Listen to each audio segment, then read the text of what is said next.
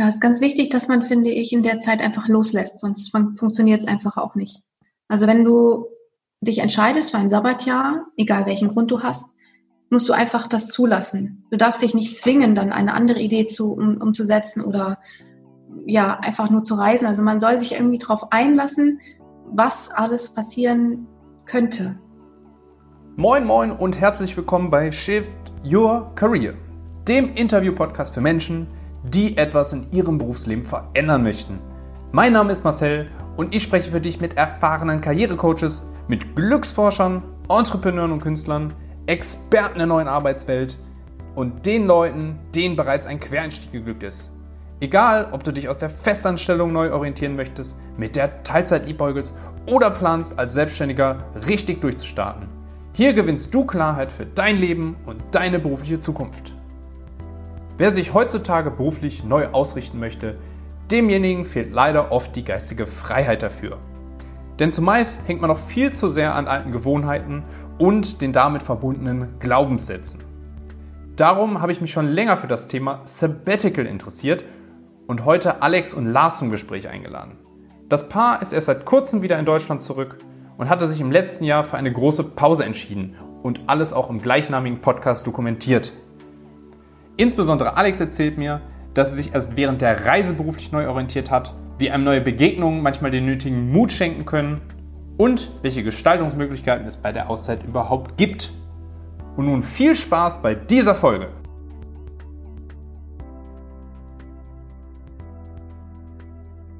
Dann, Alex und Lars, herzlich willkommen im Podcast. Schön, dass ihr da seid.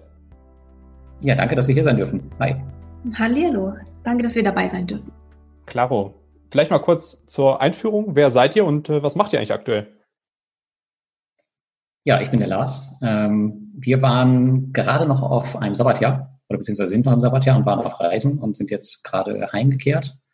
Und ähm, ich war davor ganz normal berufstätig. Ich war äh, IT-Projektleiter, habe mich allerdings schon vorher ein bisschen daraus gelöst und bin äh, parallel als Online-Unternehmer gestartet, schon vor Jahren. Habe es aber erst wirklich ernst angefangen, so um 2016, 2017 rum. Und ich habe das Sabbatjahr eigentlich ein bisschen genutzt, um mich halt ja auf die Selbstständigkeit auch zu fokussieren und werde jetzt vermutlich auch nicht mehr in den Job zurückkehren. Das heißt vermutlich eigentlich werde ich nicht mehr zurückkehren. Aha. Ja, und ich bin Alex und der Lars hat mich sehr beeinflusst äh, schon vor dem Sabbatjahr. Und äh, ich wusste nicht, wie ich das Ganze nebenberuflich ähm, schaffen sollte. Ich bin eigentlich äh, Lehrerin an einer Gesamtschule und unterrichte ähm, die Mittelstufe und ich wusste nicht so recht, äh, wie mein Standpunkt ist, was ich möchte und ähm, wo mein Weg hingehen soll. Und Lars hatte da schon ganz viel gemacht für. Und ich wusste nicht, wie ich das ordnen sollte. Und da war für mich das Sabbatjahr die beste Möglichkeit, um herauszufinden, ähm, wer ich bin und was ich möchte. Und es ging vor einem Dreivierteljahr los und wir waren ähm, super aufgeregt und sehr gespannt, was da so sein wird, was wir erleben werden. Und ich kann es nur empfehlen. Ja, definitiv. Und wie seid ihr dann auf ein Sabbatjahr gekommen? Also im Hinblick auf die berufliche Neuorientierung, da wenden sich ja auch manche Leute zum Beispiel an Coaches oder Karriereberater und sprechen mit denen. Wieso habt ihr entschieden, ein Sabbatjahr ist das, was wir brauchen? Ja, das stimmt. Da habe ich noch gar nicht drüber nachgedacht, dass man ja meistens den Coach nimmt. Also ich habe ähm, irgendwie, also das Reisen hat begonnen mit äh, 2016 waren wir zum ersten Mal sechs Wochen unterwegs und da habe ich gemerkt, dass ich an meine Grenzen kam und dass total viel passiert ist in diesen sechs Wochen. Also ich konnte das gar nicht in einem Satz alles zusammenfassen. Und da habe ich einfach gemerkt, dass äh, ja die Zeit mit mir selbst alleine auch sehr wertvoll sein kann. Das heißt, ich brauche irgendwie gar nicht von außen einen Input. Und ich hatte sowieso schon so viele Bücher ähm, noch in der Liste, die ich unbedingt lesen wollte. Ich hatte unbedingt ein paar Sachen, die ich ausprobieren wollte. Das heißt, ich hatte schon etwas, was ich machen möchte. Was waren das für Dinge? Ähm, das waren, also ich wollte unbedingt einen Podcast starten. Hm. Das ist mir, also ich hatte damals die Laura Seiler mir angehört und ähm, hatte auch ein Seminar bei ihr besucht. Und die hatte einen Podcast gemacht. Und dann habe ich mir mehrere Podcasts angehört, fand den Finanzrocker toll, hatte ähm, verschiedene, unterschiedliche Podcasts einfach. Und ich dachte mir, boah, das ist mein Medium, da habe ich Bock zu. Und dann kam so die Weltreise und die Idee eines Sabbatjahres. Dann habe ich gedacht, okay, dann kann man ja darüber etwas sagen und sprechen. Und äh, das war so, ja, das war das, was ich so gerne machen wollte. Ich wollte unbedingt mal ein Buch schreiben. Ich wollte wissen, wie ich in der Schule ja besser zurechtkomme als Lehrer und mich nicht oft so, so oft merk, ähm, ärgere. Entschuldigung, ja. So, das war das. Und bei dir, Lars? Also ich habe auf jeden Fall niemals einen Coach gebraucht oder jetzt, wo du das sagst, habe ich auch noch niemals ehrlicherweise dran gedacht. Ähm, ich habe ja, ja komplett nebenberuflich gestartet und ich wusste eigentlich nie so genau, was ich, wo, in welche Richtung ich wollte.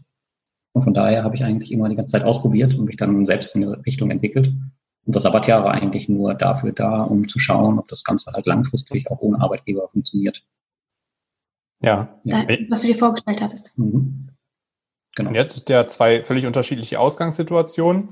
Du als Angestellter Lars und ähm, Alex eben als äh, ja, verbeamtet, ne, als Lehrerin nehme ich an. Mhm. Ähm, wie seid ihr das mit der ganzen Planung angegangen? Also ich stelle mir jetzt vor, du hast zum einen einen, einen großen Berg an Projekten, die du dir vorstellst oder vorgenommen hast, hast auch wahnsinnig Bock drauf und gleichzeitig habt ihr aber auch ein, äh, ein Kind, ne? ihr habt, ähm, habt eine, eine Wohnung oder ein Haus, ihr habt ähm, gewisse, gewisse Finanzströme, ganz viele Dinge, die irgendwie da sind. Wie seid ihr das planungstechnisch angegangen, dieses Sabbat ja vorzubereiten? Ja, also wo du jetzt das Ganze ansprichst, grinsen wir total, weil das war eine sehr lustige Situation. Ähm, also eigentlich haben wir gar nichts gemacht für anderthalb Jahre. Eigentlich haben wir haben wir, nur gespart. Genau. Und wir haben versucht, die Reisen zu planen, haben aber relativ schnell gemerkt, dass das nicht funktioniert. Also es ist mal äh, okay, einen Urlaub zu planen mit einem Kind irgendwie drei, drei Wochen im Detail, aber wenn es dann zur Detailplanung geht für mehrere Monate, da haben wir ganz schnell gemerkt, okay, das bringt überhaupt gar nichts. Und deswegen haben wir immer nur eigentlich den, die ersten ein, zwei Monate geplant, ein bisschen detaillierter und ansonsten haben wir immer entschieden, was wir dann machen. Aber es gab natürlich Entscheidungen zu treffen. Wie du schon sagtest, wir haben, äh, wir wohnen in einem Haus zur Miete und dann mussten wir natürlich mit den Vermietern sprechen, wie wir mit diesem Haus umgehen werden, wenn wir nicht da sind. Und gleichzeitig äh, haben wir ja auch noch einen äh, Sohn, der nicht immer bei uns ist, weil er ein Scheidungskind ist. Und deswegen mussten wir da auch noch mit einer weiteren Familie diskutieren, wann er dabei ist und wann er nicht dabei ist. Er ist zur Schule gegangen in der Zeit.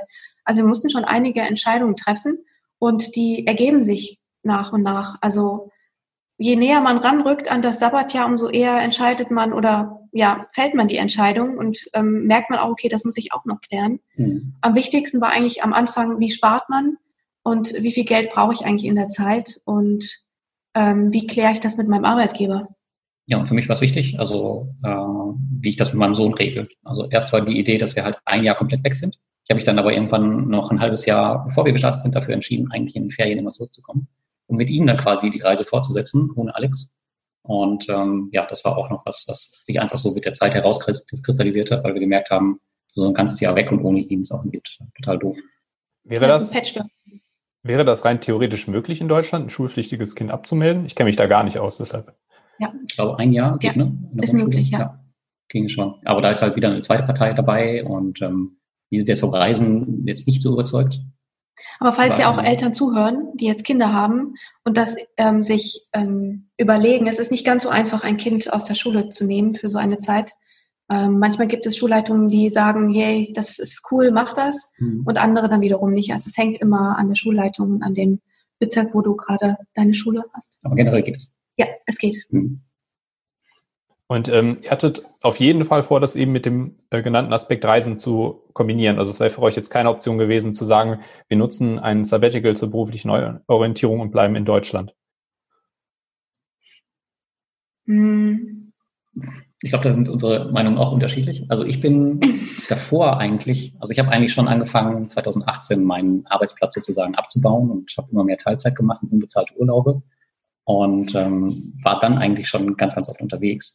Und Alex hat halt das Problem, dass sie halt das Sabbatjahr schon, ich glaube, drei Jahre im Voraus planen musste. Mhm. Und ich habe mich halt in dieser Zeit schon recht weit als Online-Unternehmer entwickelt und war dann so vom Sabbatjahr-Start, muss ich sagen, jetzt gar nicht mehr so reisegeil, sondern hätte auch ganz gut zu Hause bleiben können und hatte gar keine Lust mehr auf ein Jahr Reisen. Und bei ihr war das komplett anders. Also ich hätte tatsächlich auch in Deutschland bleiben können mit vielleicht drei, vier Monate mal zwischendurch wegreisen, aber ich, ich war jetzt nicht gezwungen, unbedingt das ganze Jahr zu reisen. Also auch das hat sich entwickelt. Das zeigt auch wieder, wie ähm, ja, wie stark man im Voraus planen muss, gerade wenn man verbeamtet ist, wenn man das irgendwie drei Jahre im Voraus anmelden muss.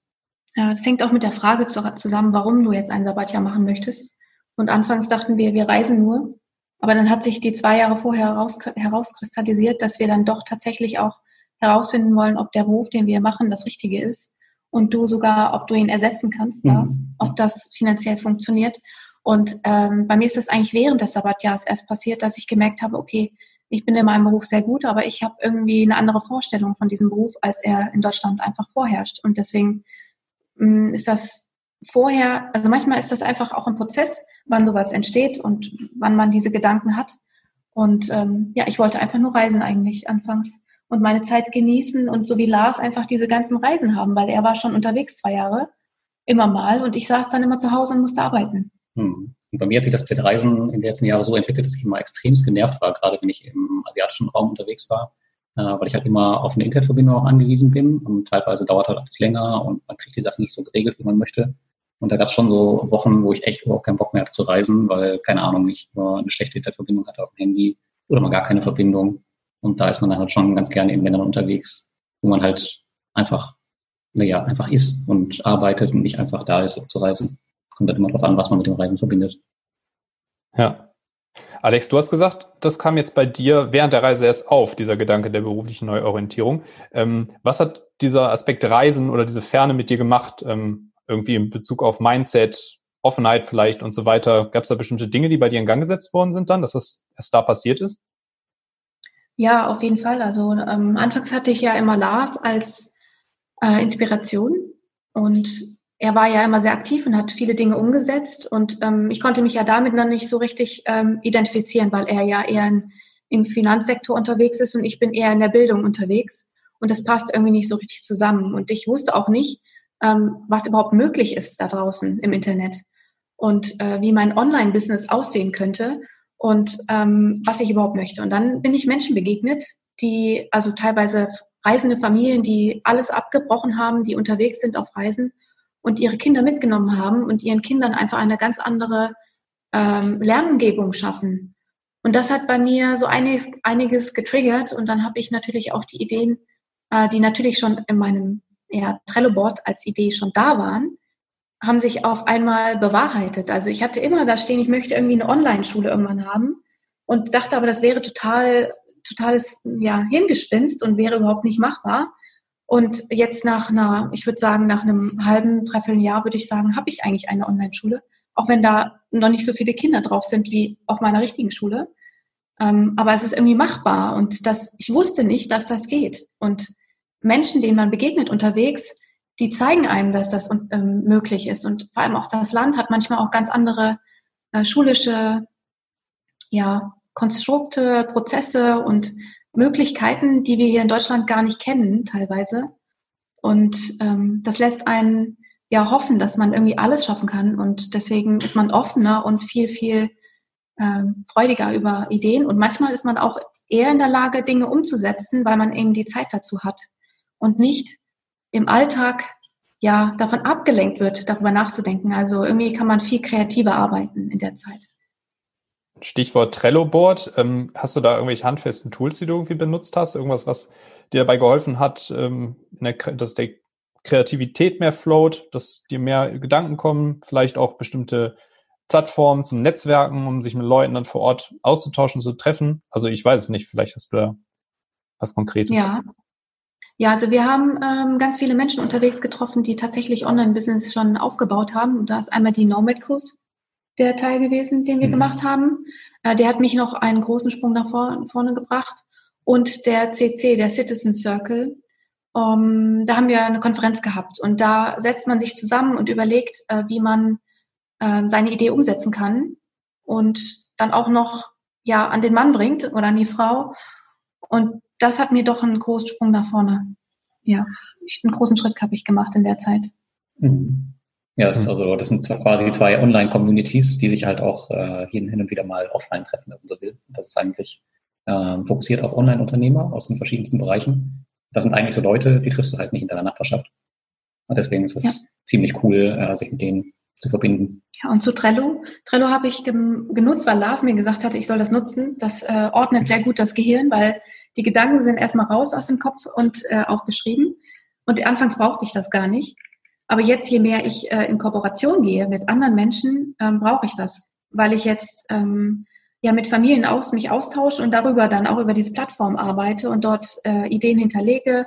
Meine eigenen Ideen sind immer noch da und ich ähm, scrolle manchmal durch und schaue, okay, was habe ich davon schon umgesetzt oder was möchte ich jetzt noch machen?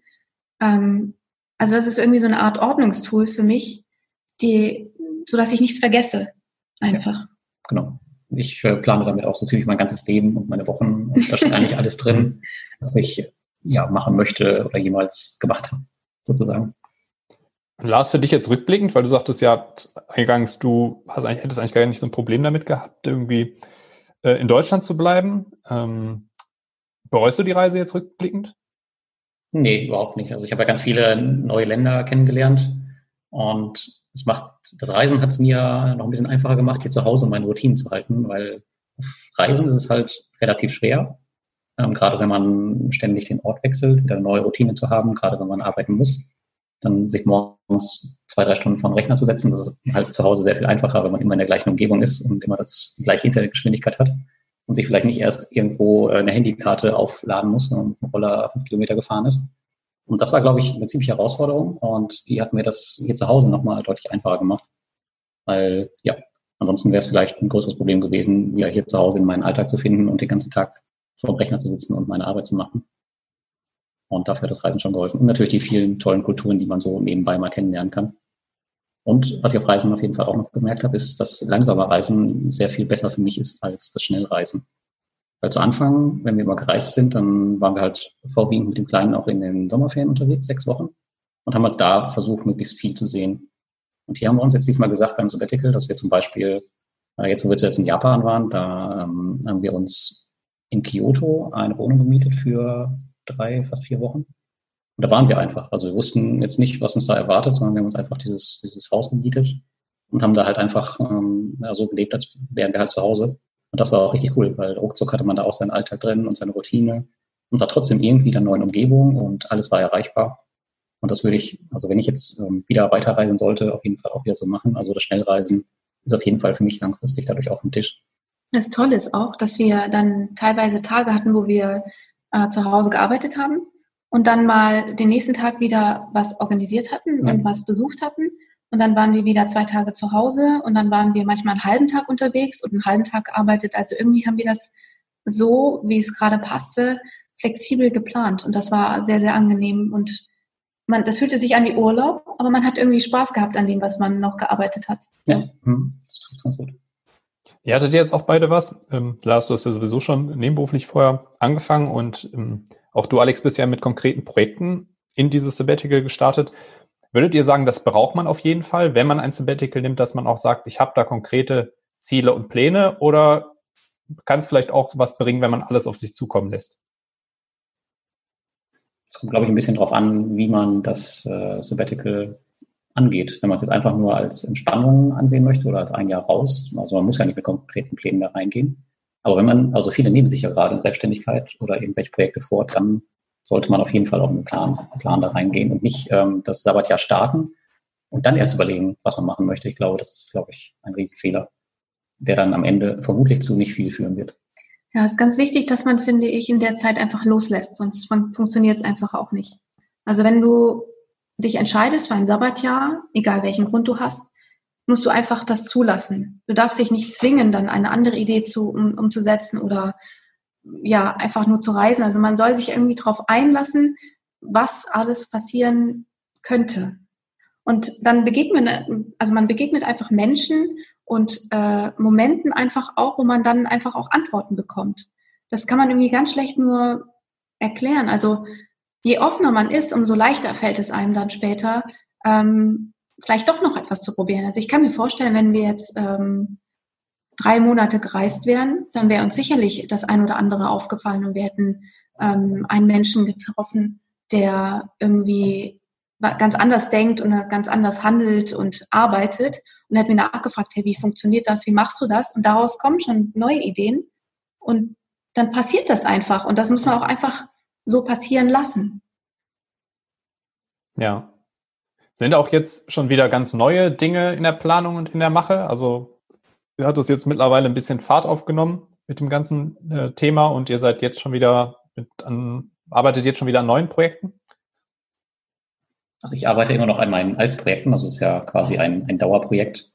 Und ich habe jetzt einfach nur meine, in meine Routine hier wieder zu Hause gefunden und arbeite so zwischen zwei und vier Stunden am Tag. Äh, Wochentag ist egal eigentlich. Und das mache ich jetzt einfach so weiter. Und ansonsten versuche ich mein, mein Leben zu genießen. Aber aktuell richtig neue Projekte stehen nicht an. Ich versuche einfach nur das weiterzumachen, was ich jetzt schon aufgebaut habe. Ja, bei mir ist es so, dass ich das Projekt oder die Projekte, die ich hatte, die haben sich konkretisiert und ähm, gefestigt. Also nehmen wir mal ein Projekt. Ähm, ich möchte gerne, dass ich online für reisende Kinder da bin, die, ähm, dass die auch eine schulische Bildung erhalten, aber auf eine andere Art und Weise. Eben nicht ähm, nur das Fach Deutsch, Mathe, Englisch und es geht nur um Aufgaben und und, und einfach dieses Abarbeiten von Aufgaben, sondern es ist eher dieses, ähm, da ist ein Mensch, der ist wertvoll und der hat ganz verschiedene Facetten und äh, lernt unterschiedlich, individuell. Und das ist viel größer, das Lernen. Und da möchte ich gern unterstützen. Und ich hätte mir jetzt nie vorgestellt, vor einem Dreivierteljahr, dass ich jetzt in einer Kooperation stecke mit einer anderen Lehrerin, die genauso denkt wie ich, die eher eine Lernbegleitung ist als eine Lehrerin, die man jetzt so in Deutschland kennt. Und jetzt schreiben wir zusammen ein Buch einfach. Und ich hätte nicht gedacht, dass ich zu dem Thema einmal ein Buch schreibe. Ich wusste, dass ich ein ähm, Buch schreibe zum Thema Sabbatjahr. Das war schon geplant vorher, aber nicht zu der Lernbegleitung oder zu dem Thema, wie Kinder vielleicht besser lernen können. Also das hat sich entwickelt und es hat sich auch entwickelt, dass wir ein, ein Projekt gemeinsam machen und zwar online eine Lounge eröffnen, wo dann sich Menschen miteinander vernetzen können, die ja also Familien einfach, die dann in Austausch gehen können. Kinder können von überall ähm, andere Menschen kennenlernen, also eine Art Vernetzung unter Kindern und Familien. Und das hätte ich nie so erwartet, dass das mal so funktioniert oder dass das geht, dass, dass ich auf die Idee kommen könnte. Ja. Großartig. Ja, die ganzen Links, die packe ich dann später noch in die Show Notes rein. Also alles, was irgendwo da schon projektiert ist, ähm, gebe ich dann auf jeden Fall gerne später noch mit. Ähm, abschließend vielleicht mal, wo findet man dann jetzt noch mehr Infos zu euch, beziehungsweise zu euren spezifischen, äh, spezifischen Projekten? Also ich glaube, am einfachsten ist es ähm, auf unserem Blog großepausepodcast.de. Da ist auf der Über uns Seite eigentlich alles verlinkt, äh, was wir so anderweitig noch treiben. Nicht ganz, nicht ganz. Mein Projekt ist, glaube ich, da noch nicht, noch nicht dabei. Ja. Also ich habe jetzt ähm, die Schulnanny, heißt das. Man findet mich unter die Schulnanny bei Google und bei Instagram. Und da kann man eigentlich richtig ähm, schon schauen, was ich so von der Bildung, von einer angenehmen Bildung halte von Kindern und wie ich ähm, Kinder beeinflussen möchte. Dann, ja, dann habe ich die große Pause. Du hast das passive Einkommen mit P2P. Mhm. Das war's, oder? Ja, ich glaube schon. Das ja. reicht auch. Ja, reicht auch. Finde ich auch. Das ist schon auf jeden Fall eine ganze Menge. Und dann werde ich euch jetzt zum Schluss noch mit einer letzten Frage überfallen. Ähm, das mache ich mit allen äh, Gästen meines Podcasts. Und zwar könnt ihr für jeder für sich oder zusammen ähm, den vollständigen Satz bitte komplettieren. Arbeit ist für mich Punkt, Punkt, Punkt. Ein kreativer Prozess. Also Arbeit ist für mich nicht darauf zu achten, welcher Wochentag ist. Stimmt. ich finde es mal doof, dass man die Leute mal von Montags bis Freitags arbeiten. Eigentlich ist Sonntag doch, Sonntag doch voll cool, weil man da eh den ganzen Tag zu Hause ist. Ja, wir, wir achten tatsächlich nicht auf die Tage, ne? Nö. Deswegen. Also ich bin zum Beispiel lieber wochentags draußen, weil die ganzen Leute dann arbeiten sind und weil hier Ruhe ist. das waren sehr schöne Schlussworte. Vielen Dank, dass ihr dabei wart. Gerne. Marcel, danke. Dann tschüss. Ciao. Tschüss.